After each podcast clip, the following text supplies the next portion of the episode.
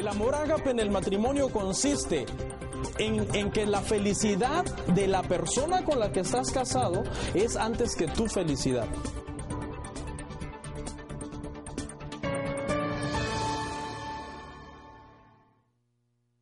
Minutos.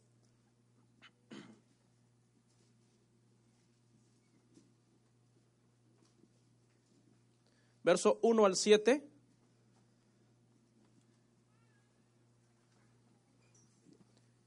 Deuteronomio capítulo 6, verso 1 al 7. La palabra del Señor la leemos honrando al Padre, honrando al Hijo y al Espíritu Santo de Dios. Dice la palabra de la siguiente forma. Estos pues son los mandamientos, estatutos y decretos que Jehová, vuestro Dios, mandó que os, que os enseñase, para que los pongáis por obra en la tierra a la cual pasáis vosotros para tomarla para que temas a Jehová tu Dios, guardando todos sus estatutos y sus mandamientos que yo te mando. Aquí ponga atención en esta parte. Número uno, ¿para quién? Tú. Luego dice, tu hijo y el hijo de tu hijo. Todos los días de su vida, para que tus días sean prolongados. Oye pues, oh Israel, y cuida de ponerlos por obra, para que te vaya bien en la tierra que fluye leche y miel y os multipliquéis, como te ha dicho Jehová, el Dios de tus padres. Oye, Israel, Jehová nuestro Dios, Jehová uno es. Y amarás a Jehová tu Dios de todo tu corazón y de toda tu alma y con todas tus fuerzas. Y estas palabras que yo te mando hoy estarán sobre tu corazón y las repetirás a tus hijos y hablarás de ellas estando en tu casa y andando por el camino y al acostarte y cuando te levantes. Por favor, ayúdeme a hacer oración, hermanos, oren por mí. Padre nuestro, te damos gracias el día de hoy. Nos permites poder hablar tu palabra en la congregación, dentro de esta serie, Padre, que hemos estado hablando a la familia, para que tengamos familias sanas, familias cristianas, Padre, que te honramos, que obedecemos tu palabra. Señor, gracias por lo que vamos a hablar el día de hoy, que todos nosotros tengamos un entendimiento receptivo, listo, Padre, para atesorar tus mandamientos. Oramos por todas las familias, Señor, para que tú las bendigas y tú las guardes de todo mal. En el nombre de Jesús, amén. ¿Pueden sentarse? El tema se titula el día de hoy, Padres cuiden a sus hijos padres cuiden a sus hijos. Y esa es la razón por la que también el día de hoy eh, le pedimos a los maestros de niños y de preadolescentes que nos dejaran acá a los, a los niños de esas edades para que también puedan escuchar la palabra del Señor con nosotros. Amén. La Biblia, hermanos, es un libro lleno de sabiduría y contiene instrucción para toda la familia. Hay muchos temas eh, familiares que cuando nosotros vamos a la escritura, los podemos abordar a la luz de la palabra y siempre van a traer una instrucción y unos principios que son inquebrantables, que se aplican en, todo el mundo, porque la palabra de Dios no es, no es nada más dirigida a cierta sociedad o a cierto código postal o a cierto estatus económico, no, la palabra de Dios es un principio eterno y aplica para todos nosotros. ¿Ok?, el día de hoy, hermanos, quiero que, que, estudiemos este pasaje de Deuteronomio porque aquí hay unos principios que aunque en su momento Dios se los dio a Israel, sin embargo, hoy día en la sociedad moderna que nosotros estamos viviendo, bien podemos enseñar y transmitir estos principios a nuestros hijos para que ellos puedan estar armados con el conocimiento correcto de la palabra de Dios y poder ellos pues vivir una vida en medio de una sociedad peligrosa. Hoy más que nunca estamos viviendo tiempos peligrosos, hermanos, para la crianza y la educación eh, de nuestros hijos, porque nuestros hijos eh, tienen acceso a mucha información. Eso es un peligro, porque a cortas edades ya los niños, hermano, ya nacen prácticamente, no sé cómo es, ahora ya los niños nacen con esa eh, disposición genética, no sé cómo llamarlo, para que usted le pase un, electrónico y éste comience a manipularlo. y se agarran un teléfono y agarran una tablet o agarran una computadora. Antes, en la época de nosotros, los que somos hermanos de, la generación de los 70 de los 80 de los 60 todavía más atrás, eh, pues uno no tenía acceso a tanta tecnología, uno no tenía acceso a tanta información. Hoy día, sin embargo, nuestros hijos pueden ser contaminados fácilmente por algo que vieron, por un flashazo de algo que, que vieron brevemente en el Internet o en la televisión, o por algo que oyeron. Están expuestos, hermano, a contaminarse visualmente y a contaminarse también auditivamente por todas las cosas que a ellos, hermano, eh, tienen a la mano. ¿Ok? Eh, muchos padres han caído en un exceso de confianza y dicen, mis hijos están pequeños, porque vemos a nuestros hijitos de 7, de 8 años, de 9 años, y decimos, no, es que yo no creo que ellos anden haciendo algo malo, porque a su corta edad yo no creo que ellos tengan todavía esa, esa malicia. Pero hoy más que nunca, hermano, estamos viviendo tiempos en donde la inocencia de los niños en el aspecto, ya sea por lo que están acostumbrados a ver o por lo que están acostumbrados a oír, se pierde a muy temprana edad. Los niños ya a cortas edades eh, se han hecho estadísticas de que ya alcanzaron a ver una imagen de pornografía en alguna fotografía o en algún anuncio o en algún comercial. Y a su corta edad también están expuestos a un lenguaje obsceno que poco a poco va haciéndoles creer que es un lenguaje normal y que es un lenguaje que se puede usar comúnmente. Eh, hace muchos, muchos años eh, la, sociedad no estaba tan corrompida en ese sentido. La música era controlada, que no contuviera eh, cierto tipo de palabras, pero hoy más bien la música que contiene obscenidades o que contiene, hermano, lenguaje profano, es la que más le gusta a las generaciones de estos tiempos.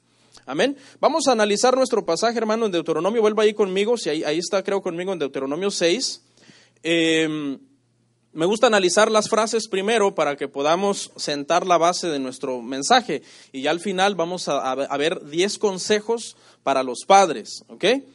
Pero fíjese, en la primera frase dice ahí en, la, en Deuteronomio 6, guarda los mandamientos de quién?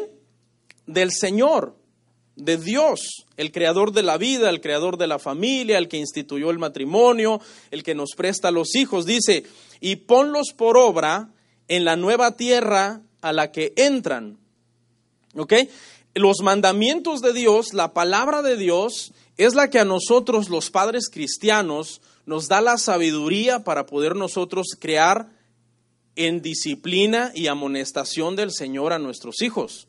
Por eso el, eh, Dios es enfático, le dice a Israel, guarda estos mandamientos, guarda esta palabra. ¿Usted se acuerda cuando ya Israel está a punto de conquistar Canaán y antes de cruzar, hermano, el río, eh, Dios le dice a Josué, no se aparte de ti este libro de la ley, medita en él de día y de noche, esfuérzate y sé valiente no te apartes ni a izquierda ni a derecha. Y Dios es enfático, le dice muchas veces, guarda esta palabra, no te apartes, sé valiente, porque Dios lo estaba preparando a Josué como líder para entrar a una tierra pagana, para entrar a una tierra que estaba llena de brujería, llena de violencia, llena de inmoralidad sexual, llena de homosexualismo, y había que entrar a esa tierra y había que derrotar a la gente que estaba en esa tierra y había que tener cuidado de no contaminarse con todo lo que había en esa tierra. Entonces, lo que prácticamente nos, da a entender acá la palabra de Dios, hermano, es de que Israel está en el desierto. Cuando Dios le dice esta palabra a Israel, Israel está en el desierto. Israel está camino a Canaán, la tierra prometida. Y, vuelve y repite estas palabras y les dice, guarden los mandamientos para que los pongan por obra a la nueva tierra donde van a entrar. Ahora, esta nueva tierra tenía dos características, una buena y una mala. La buena es que era la tierra que fluía leche y miel. Es la tierra que Dios le había prometido uh, desde los tiempos de Abraham a Israel. Una tierra de bendición. Pero la mala, la característica mala es que estaba llena de gente pagana, que, que adoraban muchos dioses, que tenían muchas prácticas, algunos hasta sacrificaban a sus hijos, mataban a sus hijos, hermano, para, para ofrecérselos a los dioses. Ahora, fíjese, hermano, que si nosotros comparamos la sociedad moderna de este año 2016 o de esta temporada, de esta época, se parece muchísimo a la, a la tierra de Canaán en el aspecto en que era una tierra llena de maldad. Así como Dios le dice a Israel, guarda estos mandamientos, porque estás a punto de entrar a una tierra de bendición, pero ten cuidado porque es una tierra también de mucho peligro para tus hijos, para tus nietos, para tu descendencia, para todas las generaciones nuevas de Israel. Esta es una tierra muy peligrosa. Entonces, hermanos, la sociedad en la que nosotros estamos viviendo el día de hoy se parece mucho a Canaán en ese aspecto de maldad. Hoy, hermanos, se puede ver inmoralidad sexual por todos lados, brujería por todos lados, violencia por todos lados, lenguajes profanos por todos lados. Eh, o sea, estamos viendo tiempos muy peligrosos para nuestra juventud. ¿Qué es lo que nosotros tenemos que hacer? Tenemos que hacer lo que Dios le dijo a Israel. Guarda los mandamientos. Sea, es responsabilidad de nosotros, los padres, guardar los mandamientos, guardar la palabra del Señor. Luego la siguiente frase dice así, para que teman a Jehová, tu, a Jehová, tú, tu hijo, y el hijo de tu hijo, y tus días te sean prolongados. ¿Quién es el primero que debe de temer a la palabra de Dios? Diga el papá y la mamá, yo. El primero que debe de temer es el papá y la mamá. Cuando el papá y la mamá son temerosos de la palabra de Dios, eso provoca que por extensión, escuche, ya nosotros estamos dando sin palabras una enseñanza a nuestros hijos. Sin palabras. Solamente con que ellos vean en nosotros el temor que nosotros tenemos a Dios. De repente vas con tus hijos a la tienda y alguien te dio cambio de más y tú le dices a tu familia, vamos a regresar a devolver lo que nos dieron de más. Y tus hijos te dicen, papi, pero ¿por qué? Si quedémoslo, más bien cómprame ahí algo. Y tú le dices, no, porque eso no está bien, uno debe ser recto, uno debe ser íntegro. Tú ya estás sembrando en tu hijo qué cosa? Buenos principios. Eso no es garantía de que cuando él crezca, él va a ser igual de recto e íntegro que tú, porque eso ya depende de su relación de él con Dios. Pero por lo menos tú estás sentando buenas bases para su vida. ¿Estamos acá todavía? Debe de ser entonces el, el temor comienza por los padres. Sabe, hermano, que muchos jóvenes, muchos hijos se pierden y se van detrás de muchas cosas que no debieron de haber hecho en su adolescencia o en su juventud, solamente porque los padres no les dieron un buen ejemplo, no les dieron un buen consejo, no los aconsejaron sabiamente de acuerdo a la palabra de Dios.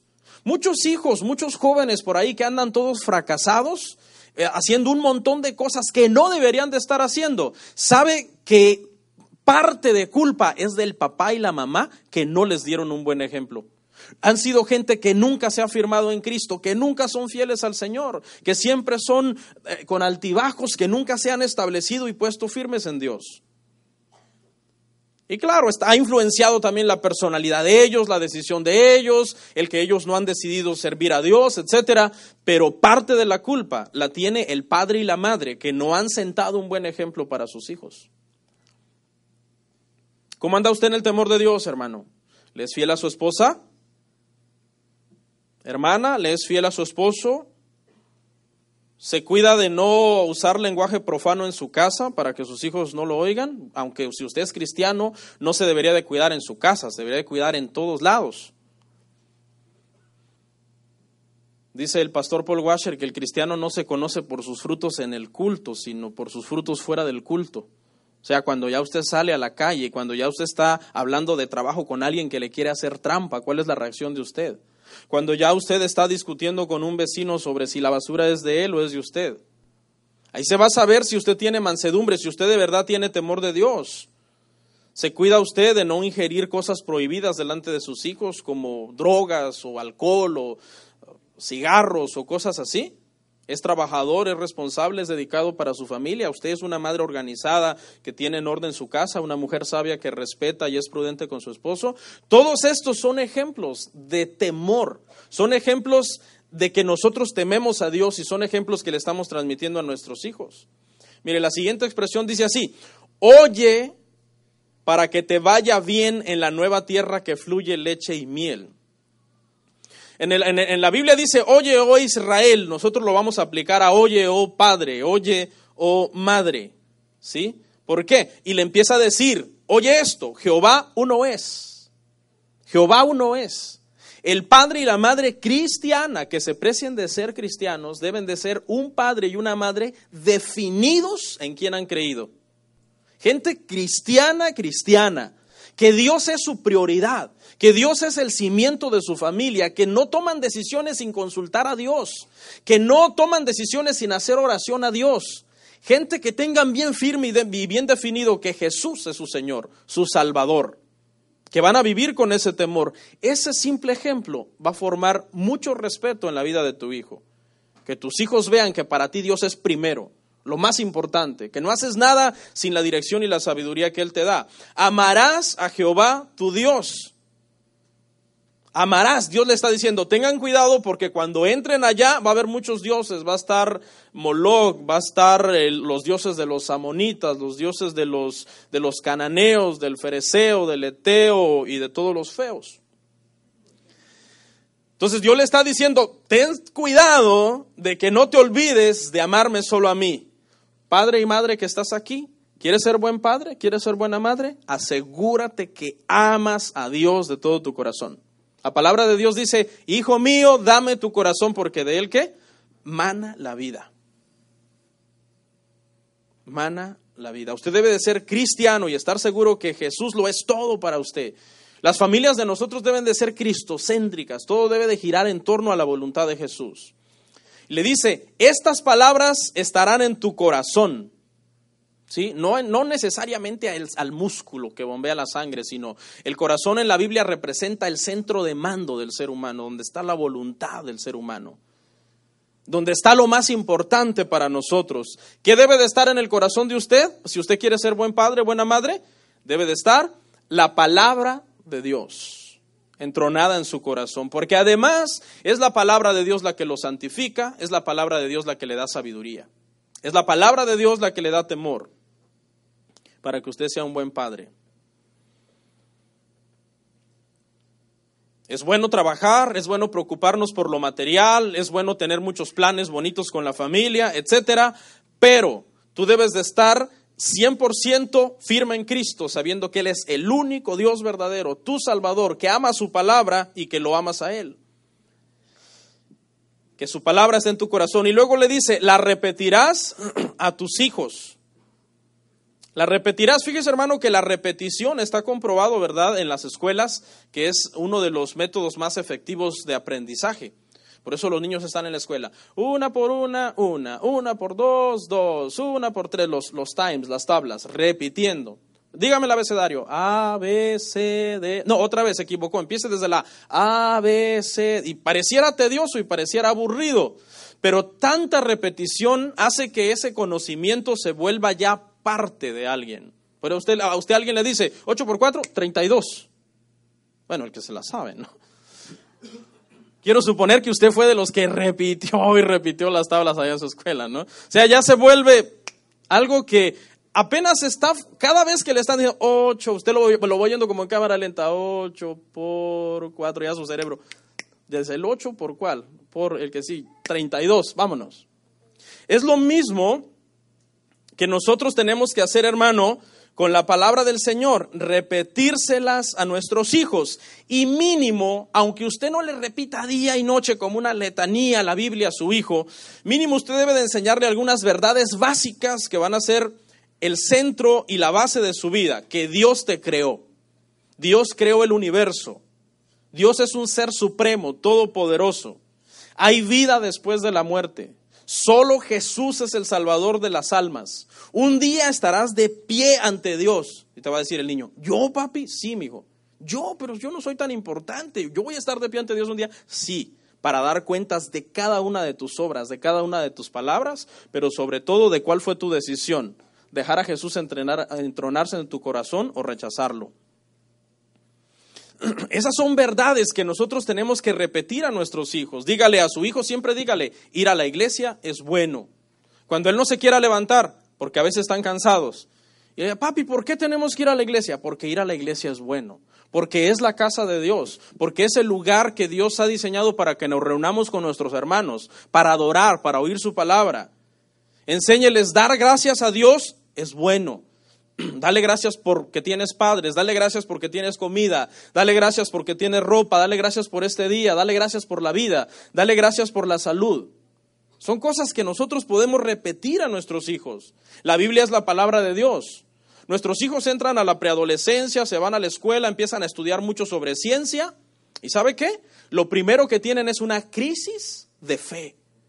Cuando ya están estudiando y se enfrentan a, maestros ateos que les enseñan eh, biología o que les enseñan química o que les enseñan la historia del mundo y les comienzan a hablar de la evolución y del Big Bang y de los millones de años que tienen el universo y, un montón de cosas que van a comenzar a contradecir lo que ellos han creído desde niños. Entonces es necesario que usted le diga, no, no, la palabra de Dios es, es fiel, no tiene error, es infalible, es la verdad. Pero es que allá me dijo un amigo que no, que yo que fue escrita por hombres, que no sé qué, no, no es que no es lo que no es lo que diga tu amigo, es lo que dice la Biblia. Por eso nosotros debemos de mantener un estándar de nuestra imagen como padres muy alta en el aspecto de que ellos ven en nosotros un buen ejemplo para que nuestra opinión y nuestra enseñanza pese más que las enseñanzas que otros les van a dar. Ahí en Netflix está una película que es gratis, se la recomiendo, se llama A Matter of Fate. Una ¿Cómo se traduciría? Como una, una cuestión de fe, como una cuestión de fe. Y está muy bonita, es una niña que creció siendo cristiana y todo, pero cuando ya se va a la universidad, un maestro ateo la comienza a desviar de su fe.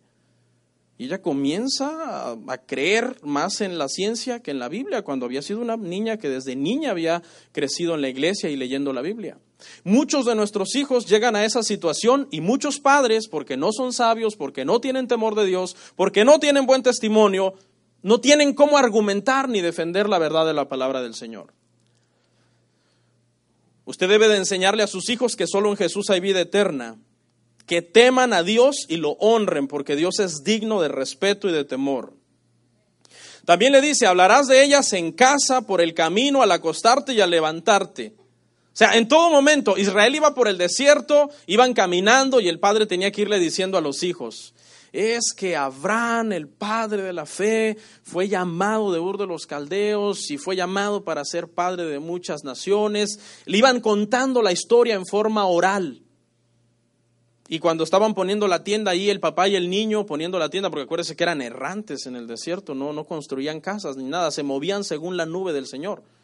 La nube del Señor se movía y ellos tenían que levantar las tiendas y caminar, al acostarse, a levantarse. En todo momento tenían que estarles, ¿qué? Hablándoles de la palabra del Señor. Los niños son como unas esponjitas, hermano, todo lo absorben, todo lo absorben. Y, y uno, uno a veces subestima a los hijos, pero te voy a decir algo, lo que tú no le enseñes a tus hijos verbalmente, ellos lo aprenden por imitación, por imitación. Solamente, por ejemplo, a mí me gusta el, el fútbol, soccer, me gusta ese deporte, lo practiqué mucho antes. Yo nunca le di instrucciones a mis hijos que a les gustara el soccer. Pero de repente ven que agarro una pelota y empiezo ya a jugar con ella. Mi hijo Max, ya le tuvimos que comprar sus tacos de fútbol, de cinco años tiene, porque él ama el soccer. Anoche había un partido, ya era un poco tarde, yo dije, no, yo me voy a dormir, está muy bueno el juego, pero voy a descansar. Y él no se quería ir, le digo, vámonos a dormir, no, hay que verlo. Digo, no, no, no, no, mañana hay iglesia, vámonos a acostar. Dice, solo por imitación. Los hijos siempre nos están leyendo. Ellos están leyendo nuestra conducta, nuestra actitud, hasta la forma en que uno ora por sus alimentos. Ellos adoptan también esa postura, esa forma, porque ellos lo están mirando a uno. Lo están observando, lo están estudiando, lo están leyendo. Y lo que no les, lo, lo que no les enseñamos verbalmente, hermano, ellos lo aprenden solo por imitación. Por cómo tú eres. De repente quizás tú ves que tu hijo, el varoncito, le gritó a, su hermanita. ¿Y, ¿Y este dónde lo aprendió? Ah, pues quizás lo aprendió que te vio gritándole a ti, a tu esposa. Pero, pero ¿a qué hora le enseñamos esto a este niño? Es un ciclo en donde ellos van repitiendo todo lo que uno hace. Le dice de camino. Al entrar al nuevo lugar, estaban caminando por el desierto y tenían que estarle repitiendo constantemente los mandamientos del Señor. Entonces, Canaán Este lugar, hermano, lleno de maldad, es igual que la sociedad en la cual nos estamos desempeñando hoy. Escuche, le voy a decir cuál es el nombre del peor enemigo de su hijo y ponga atención. Se llama la sociedad moderna en la que estamos viviendo. Ese es el peor enemigo de su hijo, de su hija. Y usted debe de estar lleno de la palabra de Dios para contrarrestar todos los mitos y todas las falacias que la sociedad va a comenzar a transmitir a nuestros hijos para apartarlos de la fe, para apartarlos de Dios. Si como creyente, escucha, si como creyente tú no le das formación cristiana a tus hijos, la sociedad lo va a hacer pedazos. Lo estás mandando sin armas a una guerra, donde va a salir muy dañado y muy afectado. Tú lo debes de armar con el conocimiento, con la palabra del Señor, repitiéndole la palabra de Dios.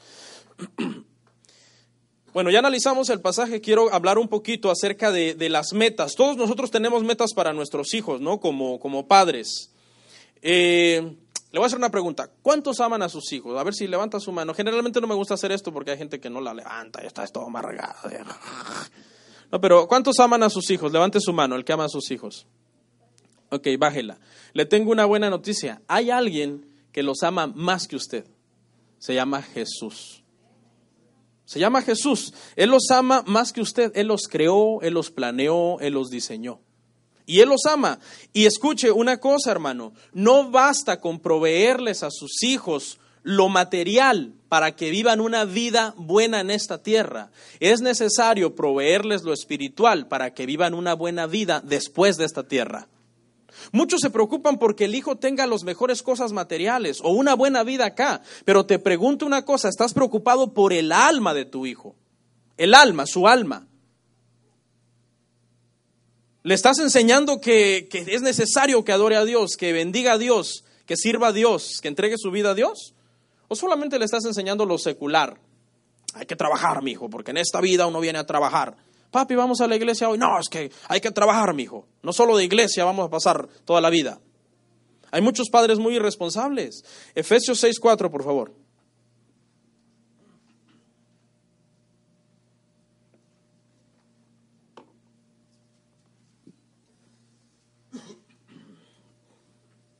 Efesios 6:4. Escuche lo que dice.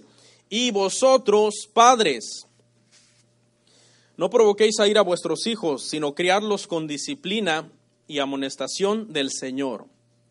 La palabra griega para disciplina es la palabra ectrefo, así como suena ectrefo con K y el sonido fo, P-H-O, ectrefo. Escuche, escuche lo que significa ectrefo, significa llevarlos a la madurez por medio de corregirlos y de llamarles la atención. Ese es nuestro trabajo. Nuestros hijos nacen con el pecado ya en su ADN. Ellos por naturaleza van a empezar a hacer lo que no está bien, lo que es malo, lo que contradice la palabra de Dios. Pero como usted ya es un adulto cristiano que teme a Dios y tiene la palabra, su trabajo de usted es ponerle freno a sus hijos. Freno. ¿Se acuerda que eso fue lo que no hizo eh, Samuel? Fue demasiado tarde cuando los quiso frenar. Está bien que usted trabaje duro para darles lo mejor a sus hijos en lo secular, pero escuche, también trabaje duro para darles lo mejor en lo espiritual. ¿Cuál es la diferencia? La diferencia es que para darles lo mejor en lo secular tienes que trabajar, tienes que esforzarte, salir adelante, obtener salarios, traer el dinero a la casa, etcétera. Ese trabajo está bien, lo estás haciendo bien. Pregunta, ¿Estás haciendo el otro trabajo que consiste en sentarte con ellos en la mesa, hablarles de la Biblia, darles un buen consejo, ir a su cama cuando ya están acostados y orar con ellos y decirle, hijo, quiero conocer más de tus inquietudes, de tus temores, quiero orar por ti, quiero que tú ores por mí también. Crear una relación de confianza. Si tú estás haciendo todo en lo secular, está bien, va a tener una buena vida acá, pero no le estás dando armas para defenderse y lo más seguro es que va a crecer alejado de Dios. Se va a perder. He escuchado padres hablar las siguientes cosas. Pues yo lo único que quiero de mis hijos es que, pues que crezcan, que estén sanos y me den muchos nietos. Todos queremos eso. Eso está bien. Si nuestros hijos, primero Dios, tienen un sano desarrollo y no les pasa nada de aquí a que alcancen su madurez y se casen, pues eso va a pasar. Van a tener muchos nietos, nos van a dar muchos nietos, eso es casi seguro. por nuestra cultura. Y van a estar bien. Otros dicen, yo quisiera que mi hijo sea bueno para los deportes.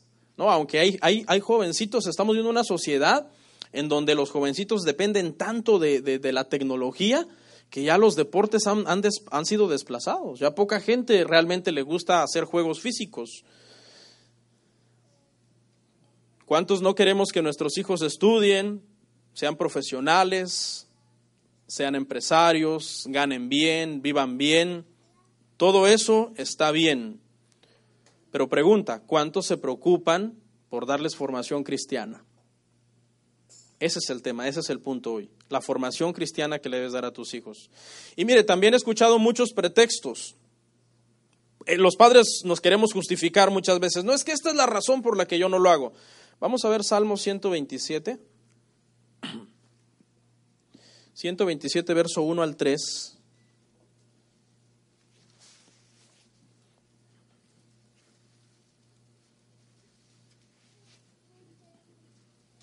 Listo. Si Jehová no edificare la casa, en vano trabajan los que la edifican.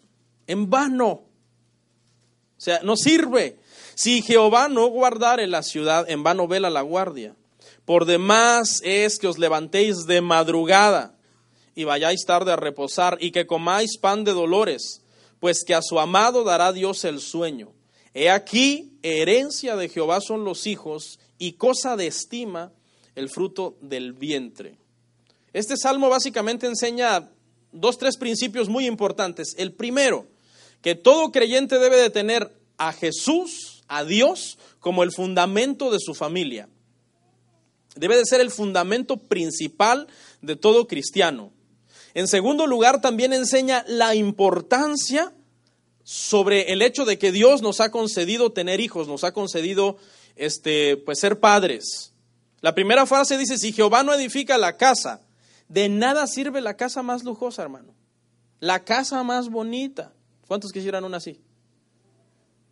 Pero hermano, si la gente vive en esas casas es para pelear, es para hablar de divorcio cada vez que se enojan, es para eh, eh, darle tristeza y dolor a los hijos porque son constantes los pleitos, las rencillas. Hay un proverbio que dice que es mejor vivir por allá en la esquina de un terrado, ahí todo pobre, a vivir con una mujer rencillosa en casa. Y no es que las mujeres sean rencillosas.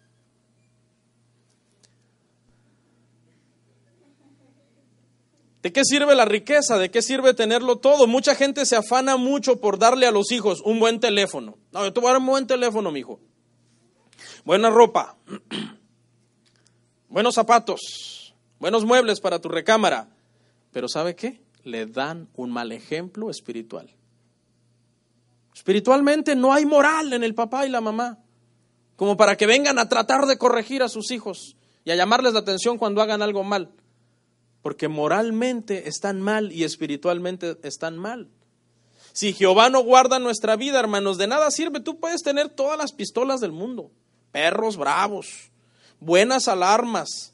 Si tú no confías en Dios, con una cáscara de banano te puedes resbalar en el baño y te moriste.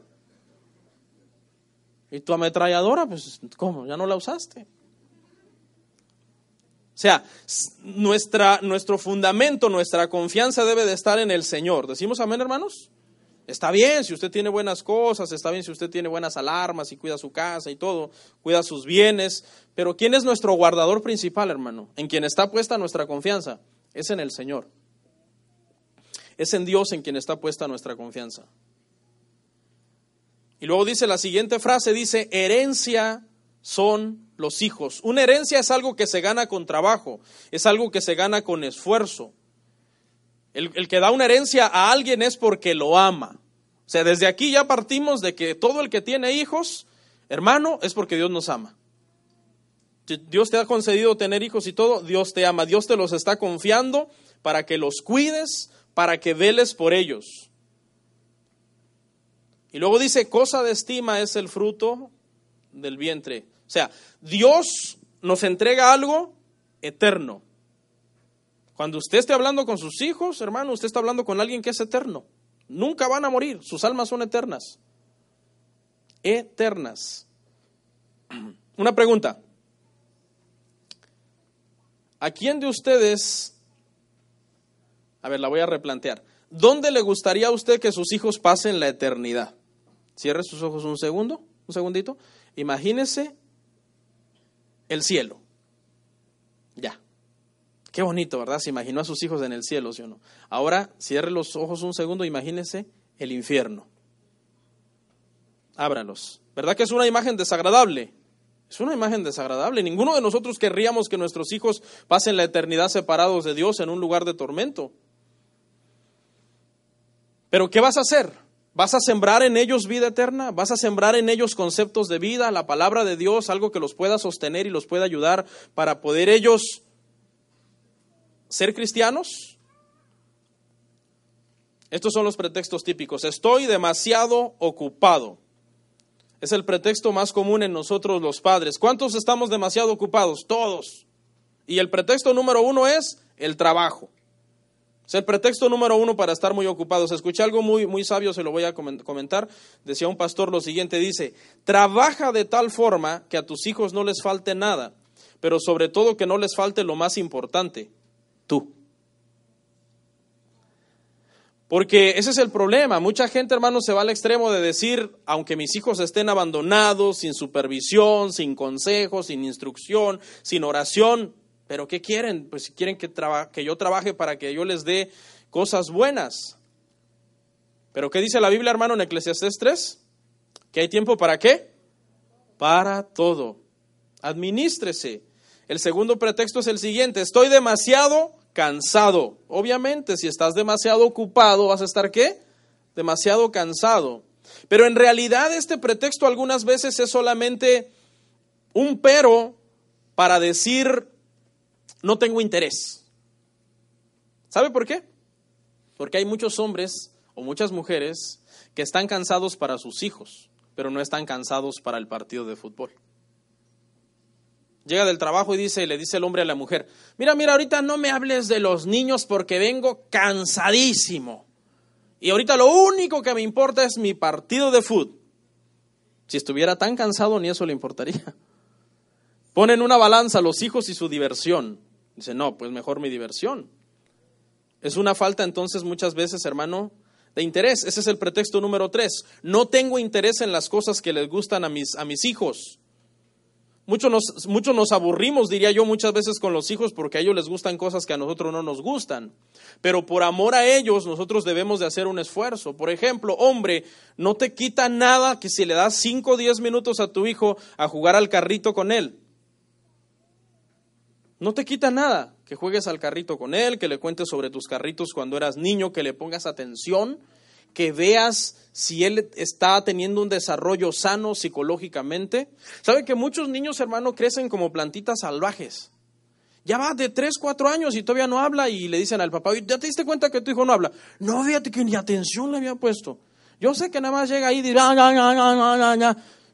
si ya detectaste eso desde que tiene un año, que ya empiezan a decir mamá, agua, ya debiste de haber sentado con él, mirarlo a los ojos y decirle, oye, te estoy hablando a ti, hacer un contacto visual para ver la respuesta del niño o la respuesta de la niña. Si a tu niña le gusta jugar muñecas, pues juega un rato con ella, juega un rato al tecito con la niña, en el caso de las mujeres. El idioma puede ser una barrera acá en, esta, en este país, en los Estados Unidos, que provoca que se pierda la comunicación con los hijos interésese por ellos, interésese por la escuela. Vamos a ver lo que manda la Biblia acerca de la instrucción. Proverbios 22, 6. Proverbios 22, 6.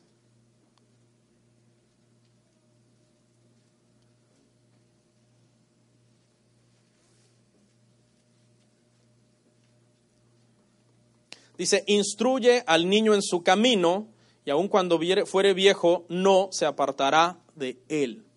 Le tengo una mala noticia. Si usted no está instruyendo a su hijo, alguien lo está haciendo. Eso es seguro. Su hijo está recibiendo instrucción. Ya sea que sea cristiana de parte de usted o instrucción secular e instrucción que contradice a Dios, de parte ya sea número uno de la escuela. En la escuela lo primero que les enseñan es que Dios no existe, que la Biblia es un mito, que el hombre viene, hermano, de la evolución. los libros de texto que se leen en la escuela hoy día, escuche lo que promueven. Promueven la inmoralidad. Eso de casarse es anticuado, se promueve en las universidades. Casarse, ¿estás loco? Te tienes que ir solamente ir con tu, con tu eh, pareja a vivir juntos, como roommates, según. Pero no importa si tienen relaciones, no importa. Se promueve en las escuelas, se está promoviendo hoy mucho la aceptación a la homosexualidad. Se promueve eso grandemente, hermano. Que está bien que una persona sea homosexual, que eso está bien, que no te asustes, que no te espantes, que no seas exagerado ni homofóbico. Toda esa mentalidad, todas esas filosofías se le meten a los, a los niños en las, en las escuelas. Una mentalidad a favor del aborto, dice, no, pues es que es tu cuerpo. ¿Quién te, va, ¿Quién te va a decir, quién te va a decir qué hacer con tu cuerpo? Si es tu decisión. Toda la gente que está a favor del aborto son los más necios del mundo. Porque si los padres de ellos hubieran estado a favor del aborto, no estarían acá. Sus padres decidieron tenerlos y por eso viven. El aborto es una necedad, hermano. Dice que cosa de estima es el fruto del vientre. El aborto es un asesinato a sangre fría con ventaja, con premeditación, con alevosía, porque el bebé no puede hacer nada para defenderse. Todas esas filosofías le transmiten a nuestros hijos, hermanos, en las escuelas. Es tu deber armarte de conocimiento y de temor de Dios para contrarrestarla. Sus amigos también pueden ser sus instructores. Me recuerdo las primeras lecciones que me dieron mis amigos, cómo hablar doble sentido, cómo pelearme, fueron los primeros que me ofrecieron ver una revista prohibida, una revista para adultos. Eso es lo que le enseñan a uno los amigos de uno en la calle. Eso es lo que muy probablemente muchos de nuestros hijos estén siendo enseñados por medio de sus amiguitos con los que ellos se juntan, porque si sus amiguitos no son cristianos, sus padres les dan mala enseñanza, les dan mal ejemplo. Los programas de televisión también están instruyendo a la juventud y a la niñez. No los deje ver mucha tele, eso no es sano para sus neuronas. Hay gente que le prende la tele al niño a las 8 de la mañana y el pobre niño ahí ya, ya el niño ya, no sabe diferenciar entre realidad y, y, me entiende, ¿cómo se dice? cuando ficción. Ya quedan enajenados con la televisión y el papá dice, no, es que así me lo quito de encima. Es que así me deja en paz mientras yo pues voy a publicar una foto cada 10 minutos, una selfie.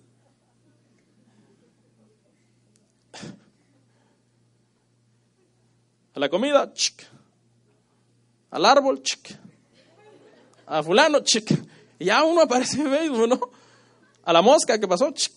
Mis uñas, chic. Y el pobre niño, pues, enajenado en la televisión, pegado ahí. Viendo, hermano, en la televisión, mire, ponga atención en las caricaturas. Les están metiendo un montón de mensajes subliminales, un montón de banderitas de arcoíris. Ponga atención a las caricaturas. Mensajes subliminales. ¿Sabe que esa bandera de arcoíris es qué cosa? El símbolo homosexual. Y subliminalmente se lo están metiendo a los niños en todas las caricaturas. ¿Oyeron? Ahí están las gemelas. Porque yo a veces le digo, eso que están viendo a mí no me gusta. Papi, pero es que no sé qué, a mí no me gusta. No quiero que vean eso. La violencia se promueve mucho en la televisión.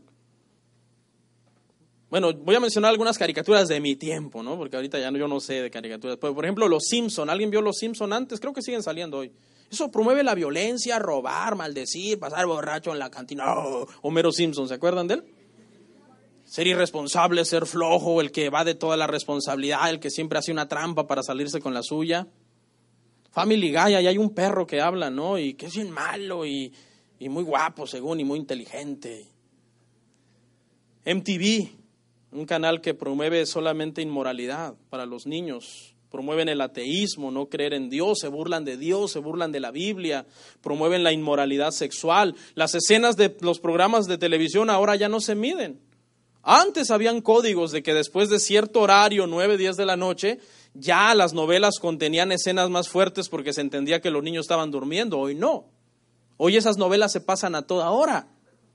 Espero que no haya hermanas aquí que amanecen y prenden la tele y ahí pasan todo el día sentadas viendo novelas. Las pocas neuronas que están vivas empiezan allí a morirse, hermanos. Los vicios se promueven hoy en la televisión, la gente sale inhalando droga en las películas, fumando, maldiciendo, usando lenguaje profano. La brujería, especialmente hermanos, mire, yo no, no quiero satanizar Disney porque yo no soy una persona legalista, extremista, ni nada de eso, y además porque yo sé que hay que ser uno balanceado y equilibrado, pero Disney lo único que promueve, hermano, es eso, promueve mucha brujería. En todas las películas sale una bruja haciendo magia haciendo cosas extrañas. Sé que muchos van de vacaciones para allá, ¿no? Y todo, está bien, o sea, no todo es del diablo, tampoco sean extremistas. A lo mejor usted fue a caminar y a conocer, qué sé yo, a lo mejor un día voy a ir yo también. Yo nunca he ido.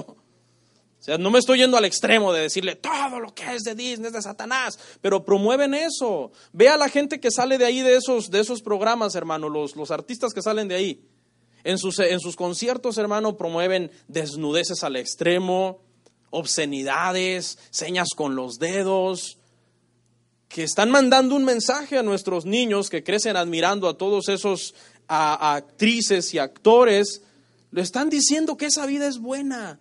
Cuando esa gente que ustedes ven y que ustedes están viendo ahí, esa gente es pura pantalla, hermano. Esa gente es la gente más vacía que usted ah, se pueda imaginar. Por fuera tienen una apariencia, por dentro están muertos. Y muchas jovencitas, esa es la vida que ellas quisieran o que ellos quieren imitar.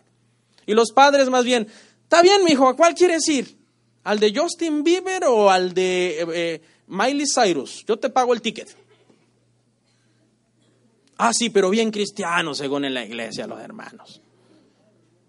Y viene la niña que ya está más grande. No, mami, yo quiero ir al de Romeo Santos. Está bien, mi hija, está bien. Te voy a comprar un VIP para que alcances a tomarle fotos cerquita y le pido su autógrafo. Enseñándole idolatría. Ay, muchos les cae mal este tema, se incomodan.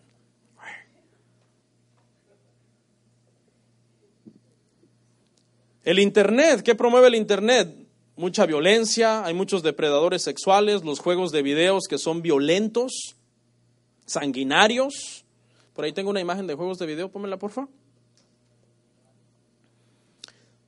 Y estos juegos de videos está comprobado, hermano, que afectan psicológicamente a los niños.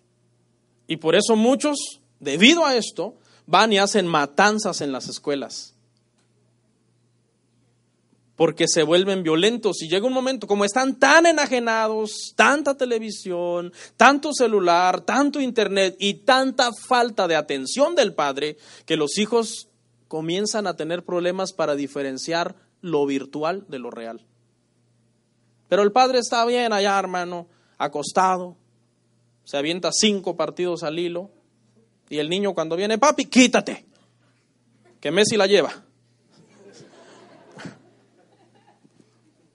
Se han hecho encuestas, hermano, para preguntarle, por eso tenemos acá los niños desde nueve ahorita para arriba, desde nueve, porque ¿qué cree? Se han hecho encuestas, muchos niños desde los nueve para arriba, hermano. Cuando los padres se van a dormir, ellos no están durmiendo. Ellos están en internet, están en su teléfono, están en su tablet. Mientras el, el, señor, hermano, que le compró la tablet y que nunca le habla de Cristo, está así.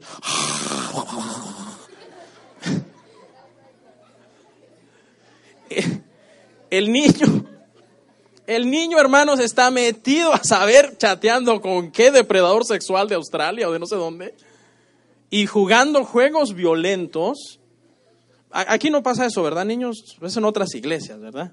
En otras iglesias. Sí, dice Eric, así que en otras iglesias, así. Ellos no, ellos son bien buenos niños. Como no tienen tablet ni celulares, nada, porque los padres de aquí son bien sabios, entonces ellos niños se duermen temprano. Ahora, no está mal que los niños tengan una tablet o tengan un celular, pero hay que restringirles el uso, hay que cuidarles el uso, hay que, debe de haber qué? Supervisión. No le dé eso para quitárselos de encima, dele eso para ayudarlos a alguna tarea o alguna cuestión.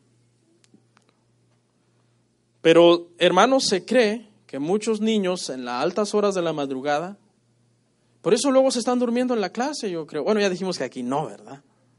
Ah, bueno, fíjese, cerramos con lo siguiente, diez consejos, hermano, para padres. Saque su papel y su lápiz. Tomen notas, hermanos. Bueno. Diez consejos para padres. Escuche, El primer consejo, hermano, déles tiempo de calidad. Fíjese, no se trata de pasar tiempo con ellos, se trata de invertir tiempo en ellos. Es muy diferente. Usted puede pasar mucho tiempo con ellos, pero no está invirtiendo tiempo en ellos. ¿Cuál es la diferencia? Mire, le voy a dar unos ejemplos. Tú puedes llevar a tus hijos al parque porque te rogaron, porque te obligaron a que lo llevaras y ahí vas todo enojado manejando hasta te llevas el stop. Ay, que yo no quería venir porque va a jugar fulano y que no sé qué y que no sé cuánto. O puedes tú tomar la iniciativa de llevarlos, correr con ellos, empujarlos en el columpio, hablar con ellos, preguntarles al final cómo se la pasaron. Esa es la diferencia entre pasar tiempo con ellos e invertir tiempo en ellos. Invertir tiempo en ellos va más de, de, hacer una actividad física juntos. Invertir tiempo con ellos es interesarte por su bienestar emocional, psicológico, físico. Puedes comer con ellos en la mesa, eso es pasar tiempo, o puedes, no, mi, esposa se va a enojar por esto, ¿no? O puedes platicar con ellos en la mesa. Es que yo, yo aprovecho cuando comemos para contarles historias y nos regaña a ellas, a ellas dos y a mí. No, no, no, es que se está enfriando en la sopa. Le digo a las niñas, si no comen voy a parar la historia. No, está bien, papi porque les encantan las historias. Entonces uno no solamente está pasando tiempo, uno está invirtiendo tiempo. Llévelos de vacaciones, no para salir del paso porque ellos lo obligaron, sino pensando en que se diviertan. Vaya con ellos de vacaciones, usted, su persona. No nada más, hermano, por una eh, cumplir con un, un compromiso. Escúchelos con atención. ¿Cuántos nos quejamos de que nuestros hijos no nos oyen? Todos, la mayoría, porque los niños se distraen, no ponen atención cuando les estamos hablando, le estamos dando instrucciones, etcétera. Ahora, aquí hay un principio. Si tú quieres que tus hijos te escuchen, escúchalos primero a ellos. Esa es una razón por la que los hijos no escuchan a los papás. Porque ellos, cuando te hablan a ti, se sienten ignorados. Entonces ellos creen que ese es un patrón de conducta normal. Cuando tú les hablas, ahí te estás desgañitando. ¡Niños! niños, si voy, van a ver. Porque uno es tan flojo que ni quiere ir, ¿no? Uno está abajo, uno está arriba y ellos están abajo. Entonces uno dice, voy, no, mejor mando una amenaza y me evito la fatiga. Si voy, van a ver. Entonces ya cuando oyen eso, hay un silencio ahí. Ah, y uno ya se arregló todo, ¿no? Parece que no te oyen, pero es porque tú no los oyes. Si, si tú te sientes irrespetado cuando no los oyes, Debes de saber que ellos se sienten irrespetados cuando tú no los oyes a él, a ellos. Te sientes irrespetado porque no te están oyendo, pero irrespetas a los niños al no ponerles atención. Admite tus errores, número tres. Sabe que la cultura antigua, hermano, de los pueblos, así, de la gente de antes, hizo un daño en este sentido a la sociedad. Porque hace mucho tiempo se creció creyendo que un padre no podía admitir un error. Porque el día que el padre admitía un error, los hijos le perdían el respeto. Entonces, esa fue la cultura con la que muchos de nosotros crecimos. El hijo, el papá nunca pedía perdón, nunca pedía disculpas, nunca decía lo siento, nunca decía me equivoqué. Es más, mire, eh, hasta la fecha de hoy, yo nunca he tenido una conversación con mi padre donde él me diga me equivoqué. Nunca mi padre hizo una reunión familiar para llamarnos a todos, sentarnos a la mesa y decir, ¿saben qué familia? La decisión que yo tomé estuvo mal. Y por culpa mía de haber tomado esa decisión, ustedes están pasando lo que están pasando. Porque muchos, nosotros con nuestra familia fue muy nómada, nosotros anduvimos por todo México, por todo el mapa, viviendo por aquí, por allá. Y eso a nosotros como niños no nos gustaba. A mí no me gustaba dejar la escuela, dejar mis amigos, dejar mi colonia y se lo manifestábamos muchas veces a mi mamá, con ella había más confianza, es que nosotros no estamos de acuerdo con esto. Yo nunca vi que mi padre viniera y dijera, hijitos, yo lo siento, yo sé que no están de acuerdo, perdónenme, es una necesidad por la que tenemos que tomar esta decisión. Nunca, un disculpas, un perdón, un lo siento, nunca. No sé si a lo mejor usted también se identifica conmigo, a lo mejor a usted también su padre nunca le ha dicho, hijo, lo siento, fue mi culpa, perdóname. Escuche lo que pasa cuando tú de padre no pides perdón o no reconoces tus errores, alejas a tus hijos. Cuando tus hijos te hagan ver un error, ten la humildad de reconocerlo, de decir es verdad, me equivoqué, fue mi culpa. Soy tu padre, pero no soy perfecto. Me puedo equivocar, puedo cometer errores, pero tengo la capacidad también de reconocerlos. Amén, hermanos. Si usted no reconoce sus errores, sus hijos se van a alejar de usted. Cuatro, ámalos incondicionalmente. Ninguno de nosotros tenemos hijos perfectos. Todos nuestros hijos tienen defectos, en algún sentido. El que no tiene un defecto X tiene un defecto Y, el que no tiene un defecto emocional lo tiene físico, el que no lo tiene físico emocional lo tiene en cuestión de, de inteligencia, es bien malito para la escuela, o en cuestión de hiperactividad, es un niño hermano que deshace las casas de los hermanos cuando lo llevas ahí. O sea, tu hijo y mi hijo, todos o X o Y tienen algún defecto o varios defectos. Tú no debes de empezar a ensañarte contra sus defectos, a empezar a marginarlo, a decir, no, es que este es el que no estudia y aquel es el inteligente. Debes de amar incondicionalmente a tus hijos. No pases recordándole sus errores, porque eso ya es como si tú ya tuvieras algo personal contra ellos. Perdónale sus errores a tus hijos. No uses la palabra siempre o la palabra nunca, por ejemplo. Es que tú siempre te portas mal. Lo estás marcando con esa palabra siempre. El pobre niño dice, siempre, siempre, siempre, no sirvo. La palabra nunca, es que tú nunca haces nada bueno. Entonces él va a crecer y cuando haga algo, él siempre va a estar pensando, no, esto de todo no está bueno, porque yo nunca hago nada bueno. Nos falta sabiduría, pero no se preocupe que en la Biblia está. ¿Usted cree que yo soy el Padre perfecto? No. No existe el Padre perfecto. Cinco. Vamos cerrando. Disciplínalos por amor y no por enojo. Cuando uno se enoja, hermano, pues uno puede lastimar física, verbal y psicológicamente a nuestros hijos. En el calor del enojo ya puede ser que no medimos lo que estamos haciendo. Pero fíjese que la Biblia, la Biblia es sabia, Dios es sabio, y un comentario que le quiero hacer interesante que escuché de parte de, de un consejero, muy interesante este, este comentario, dice lo siguiente, que la Biblia no manda castigar a los hijos a mano limpia. Y es verdad, léalo y no, no hay, sino con vara. Y dice que, eh, bueno, en la versión mexicana o, centroamericana eh, diría ese proverbio, este, el que no disciplina a su hijo con chancla, ¿no? porque en los hebreos era vara, porque la vara para el hebreo, para el israelita representaba autoridad, ¿no? Representaba algo, representaba un poder para hacer justicia. Pero escuche, cuando decía el, consejero esto, muy sabio, dice, cuando tú le pegas a tu hijo directamente con tu mano, o sea, tú estás haciendo contacto físico directo. Y en ese momento el mensaje psicológico que está recibiendo el niño es que eres tú contra él, tu cuerpo contra su cuerpo, tu persona contra su persona, tu voluntad contra la voluntad de él, como un ataque personal. Sin embargo, dice, la vara es un aislante. La vara te aísla de que tu cuerpo haga contacto con el cuerpo de él y lo lastime. Yo tengo que reconocer en este sentido que yo he fallado en este aspecto. Porque uno va aprendiendo y con el tiempo uno va adquiriendo sabiduría. Pero sería muy bueno que usted implemente eso. Ahora, le recomiendo tenga una vara siempre a la mano. Porque si no, usted dice, llora, no le puedo dar. Y... Bueno, la chancla voladora, ¿no? Algunas hasta se la sacan así, va volando.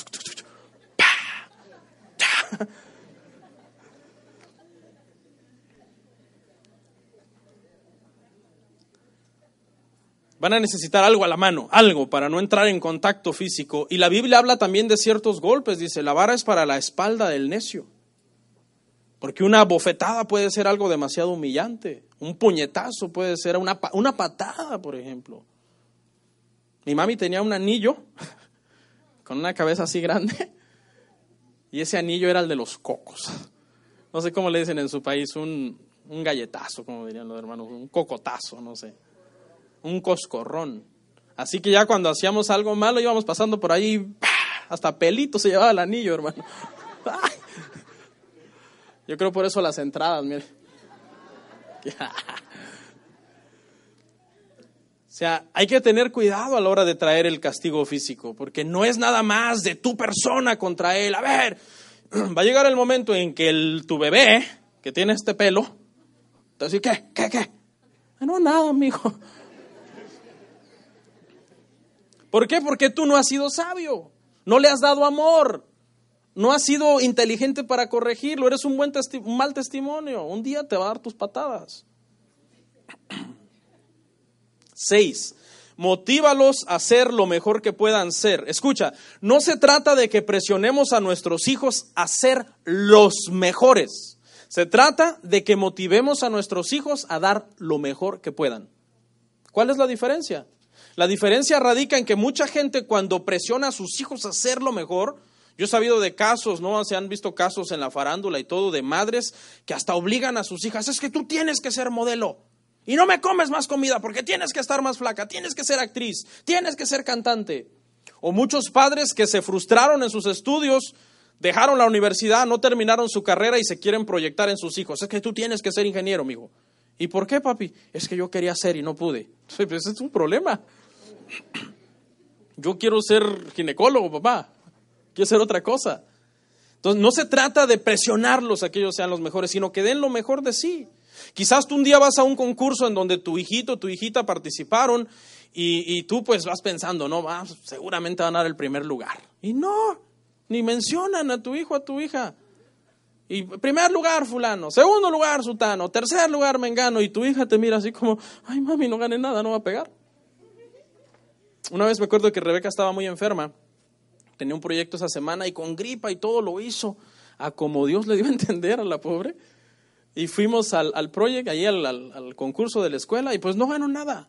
Yo le dije, hija, solamente tienes que asegurarte que diste lo mejor de ti. No se trata de que seas mejor que los demás, sino que tú te desafíes a ti mismo a decir, perdí porque no di lo mejor de mí.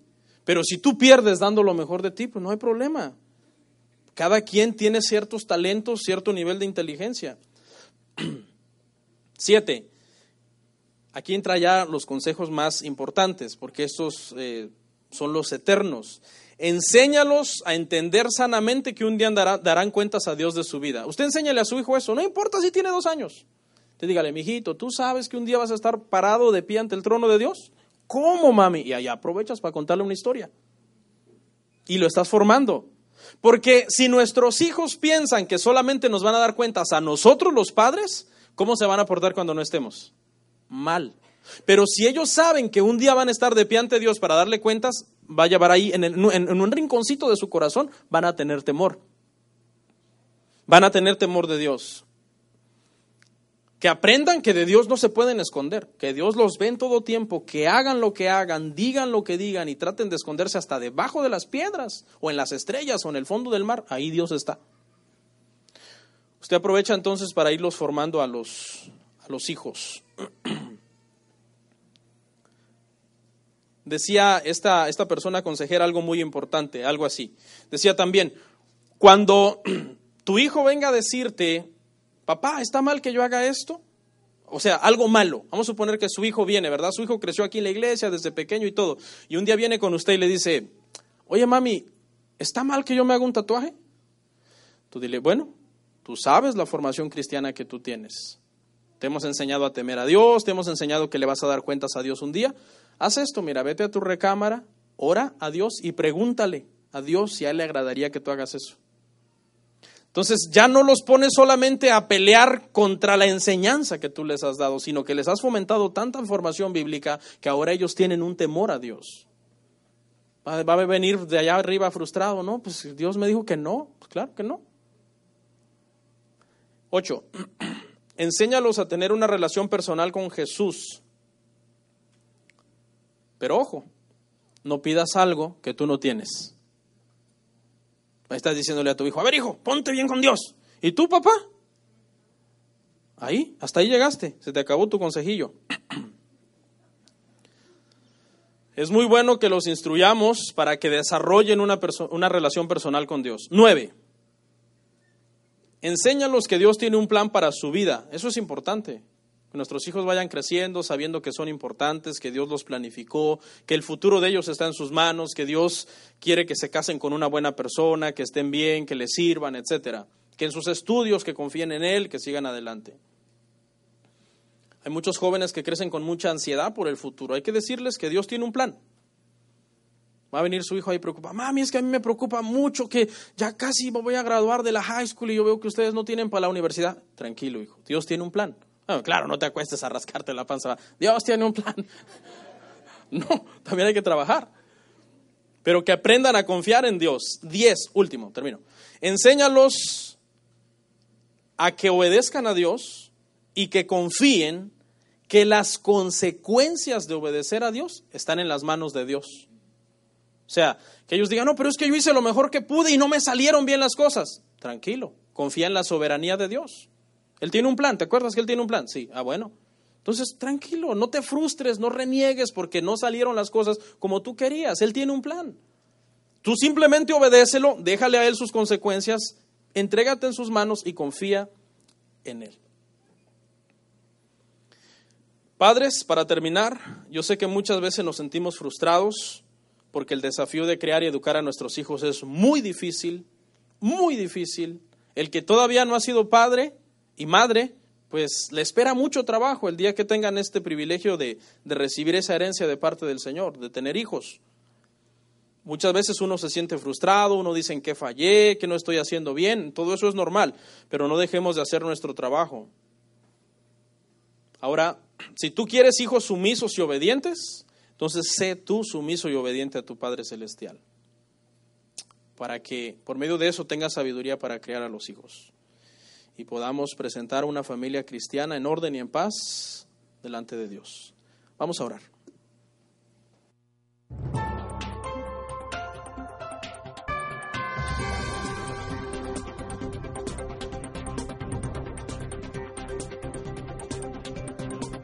El amor ágape en el matrimonio consiste en, en, que la felicidad de la persona con la que estás casado es antes que tu felicidad.